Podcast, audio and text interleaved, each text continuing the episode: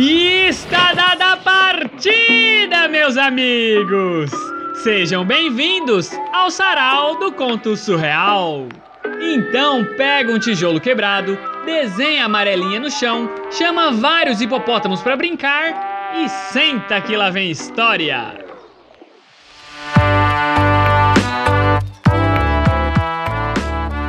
E o conto de hoje é O Homem que Não Tinha Medo, escrito por Nilceia Brigato, a mulher que era palhaça muito antes dos palhaços existirem.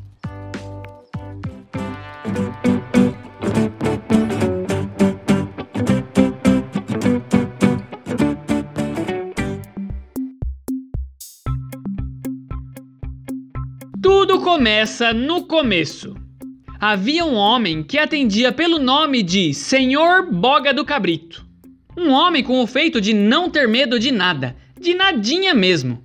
As pessoas do povoado invejavam essa capacidade dele e se perguntavam o porquê desse nome tão estranho.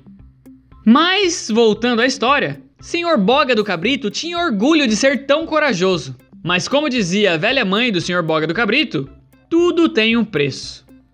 Um belo dia, Senhor Boga estava fazendo sua caminhada matinal quando se deparou com uma senhora muito estranha, com roupas rasgadas, cabelos arrepiados, toda suja de terra. Senhor Boga do Cabrito foi logo dizendo: O que está fazendo na minha frente, criatura asquerosa? Se fosse qualquer outra pessoa, teria se borrado de medo da mulher. Mas não o Senhor Boga. E disse: Saia da minha frente! Agora! A senhora, com uma voz horripilante, foi logo dizendo: Ouvi dizer que não tem medo de nada. Sim, isso mesmo. Pois bem, disse a senhora. Se for hoje à meia-noite na floresta e encontrar uma árvore em formato de cruz, cave ao lado dela e irá encontrar um baú cheio de ouro. Mas vou logo avisando: não será nada fácil e não poderá ter medo porque senão o baú desaparecerá. Senhor Boga do Cabrito deu uma risada sarcástica e disse: Estarei lá e só sairei da floresta com o baú. Nada me assusta. E foi se retirando, deixando a senhora sinistra falando sozinha. Pois bem, ao cair a noite, na hora combinada, Senhor Boga do Cabrito chegou e, como não encontrou a senhora sinistra, começou a cavar. Mal deu algumas machadadas no chão e apareceu um cão enorme, de orelhas em pé, olhos vermelhos e dentes cerrados, babando. O senhor Boga do Cabrito olhou para o cão e gritou: Vá embora daqui! Senão.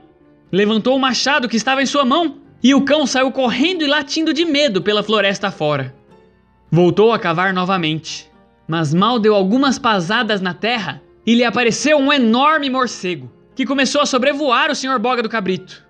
Então ele pegou a pá que estava cavando e deu uma pasada tão violenta no morcego que ele saiu todo troncho floresta adentro.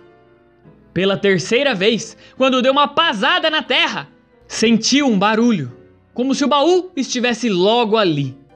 Senhor Boga do Cabrito ficou todo feliz, pois já se imaginava rico e corajoso. Foi quando ouviu uma voz que vinha por detrás dele que lhe perguntava: O que está fazendo aqui à meia-noite, no meio da floresta, cavando boga do cabrito? Ele foi se virando devagarinho na direção da voz que lhe perguntara, e ao ver quem era, deu um grito de terror e saiu correndo no meio da floresta. E há quem diga que até hoje está correndo por esse mundão de meu Deus.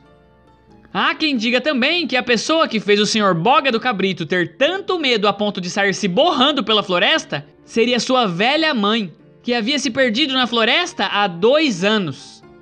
Muitos achavam que ela estava morta, mas a verdade é que ela estava vivinha. Havia sobrevivido comendo cogumelos, raízes e bebendo o sangue que os pernilongos chupavam dos mamíferos da floresta. Moral da história: todos têm medo de alguma coisa, principalmente da própria mãe.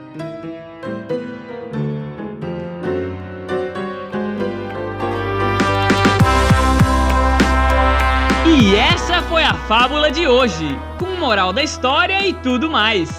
Se você gosta de escrever, nos mande no e-mail sarausurreal@gmail.com para fazer parte do sarau. E evite sempre esquecer a sua mãe no estacionamento do mercado.